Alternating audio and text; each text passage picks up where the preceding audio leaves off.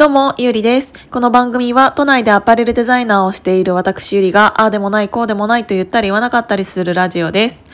あのー、ちょっとこれはマジで聞いてほしいんですけど、今い、いつも聞いてくれてるんだけど、本当にね、本当に、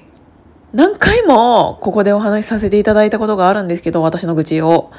妹の洗濯物が本当に多すぎる。特に冬になって増えたかな。夏のが多そうだけどね。あ、夏は一緒に住んでいなかったわ。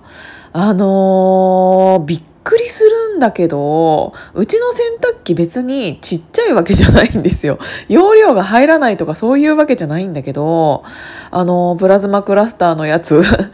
で、あのー、洗濯機全自動で乾燥機までついてるんですね。であのあのが多い。昨日もまあまあ朝早く起きてうんと洗濯機かけます。でそのまま乾燥まで行っちゃうと乾燥機に回したくないものと,、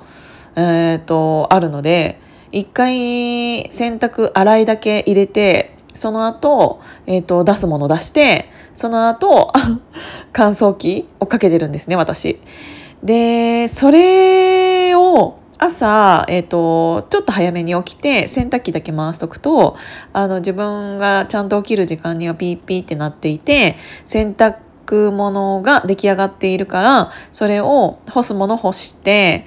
で乾燥機かけてから会社に行くんですよ。で、会社から帰ってきた時にはふわふわに仕上がっていて、外のものもある程度乾いていて、あの、帰ってきてから畳んだら終わりっていう感じのスケジュール、スケジュールというか流れになっているんですけど、昨日とか本当に朝起きて私それやりました。で、家から帰ってきたら洗濯物出来上がっているはずじゃないですか。で私夕方ちょっと何て言うんだろう6時7時ぐらいに、えーと、帰ってきて、えー、まさかの洗濯物一回私が朝洗ったやつは出来上がって、えーと置いてあるんですよ机に。でそれとは別の新しい洗濯物がもうパンパンになってるの洗濯機の中に。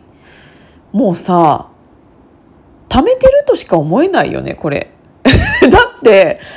あの洗濯機にあるもの全部私その時洗ったんだよ朝。でそれが出来上がってるわけじゃないですか。で帰ってきてそれたたもって思ったらもう新しい洗濯物で洗濯機がいっぱいになっているってどういうこと？で本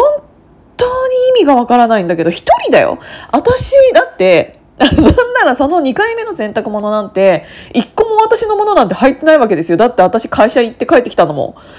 本当にさでなんかバスタオルとかその間に下着が2セットとかでもうそれでまた言いたいことがあるんだけど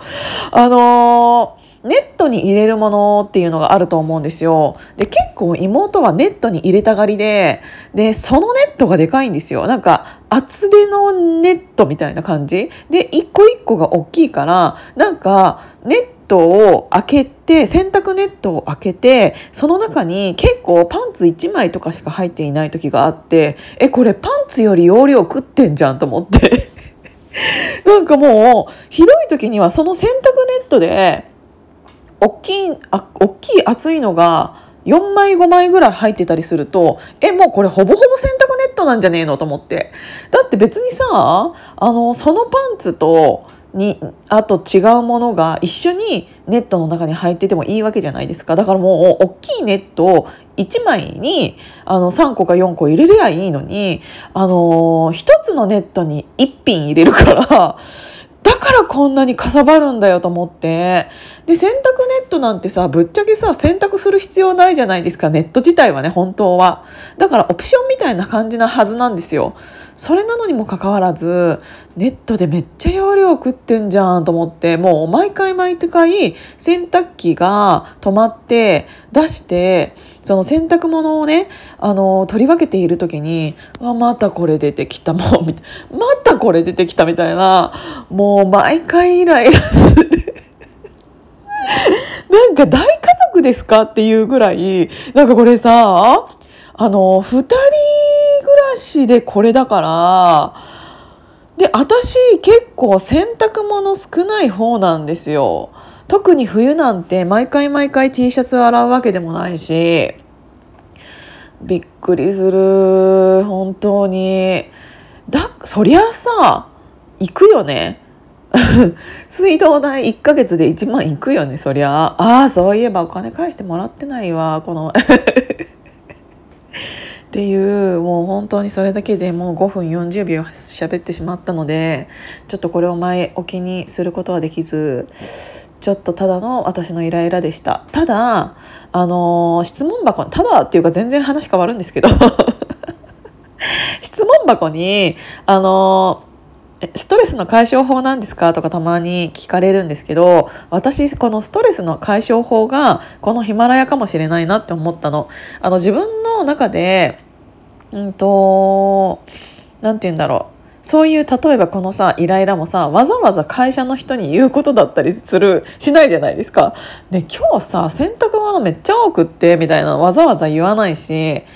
でなんか友達と会うってなったとしても別にそういう話にならなかったりするしたまたま妹の話になれば話すけどでも私がこのヒマラヤをやっていることによってもしかしたら聞いてくれるなんかここのフォロワーさんは大変かもしれないけどあの聞いていただいている方っていうのがいる前提でお話をさせていただいているしなんなら最悪いなかったとしても いなかったとしてもなんかこれを喋っていることによってなんかなんて言うんだろうあの自分のストレスはすごく軽減されているんですよねだから私はこの音声配信をするっていうことは別に誰にも何もねなんかこれアップしてますよって言わなくてもいいと思うんだけどあのストレス解消法になるんじゃないかなって思いました。なんかちょっといい話 いい話っていうかしちゃうと何か例えば悩み事を抱えている時ってあの言葉に頭の中でごちゃごちゃなっていたとしても言葉に出そうとするとちょっとまとまってきたりするんですよね。頭がまとめようとして。でまとまってなくてもいいからと例えばとりあえず言葉に出すっていうことをすることによって言葉に出たものがまた耳に入ってくるからなんかちょっと違う頭の中にずっとあるよりも違うなんか捉え方みたいなのをして、うん、させさせてもらってて 頭に違うインプットみたいな感じに入ってきたりするのでなんかあのそれはそれであの頭の整理にすごくいいんじゃないかなっていうのを思いました。あ私ってこう思ってたんだとか思ってもないことって口には出てこないと思うんですよね。だからあのー、本当に自分の日記だけであの誰にも聞かれたくないっていうんだったらもう全然それでいいと思うしだからねそういうのをやってみてもいいんじゃないかなって思いました。ということで最終的になんか音声配信の勧めみたいな感じになっちゃったんですけどあそれで言うとまた近いうちにお話しさせていただくんですけど2月の4日 まだ先なんだけど、2月の4日の21時半から、えっ、ー、と、今、ニューヨークに、え、ー、と、在住の品川ミッシェルさんっていう方がいらっしゃるんですね。その方と私の対談で、えっ、ー、と、YouTube で、これはサロンメンバーさんじゃなくっても、えっ、と、誰でも、あの聞いていただけるんですけど、えっ、ー、と、それを、えっ、ー、と、配信させていただくことになりました。それの内容っていうのが、えっ、ー、と、私がこうやって音声配信を始めた理由だったり、うんと、どうやって始めるのかとか、始めて何か変わったとか、なんかそういうことをいろいろお話しさせていただくようなお時間に、えっ、と、させていただいていて、なので、いろいろなんか、えっ、と、いつもはヒマラヤ、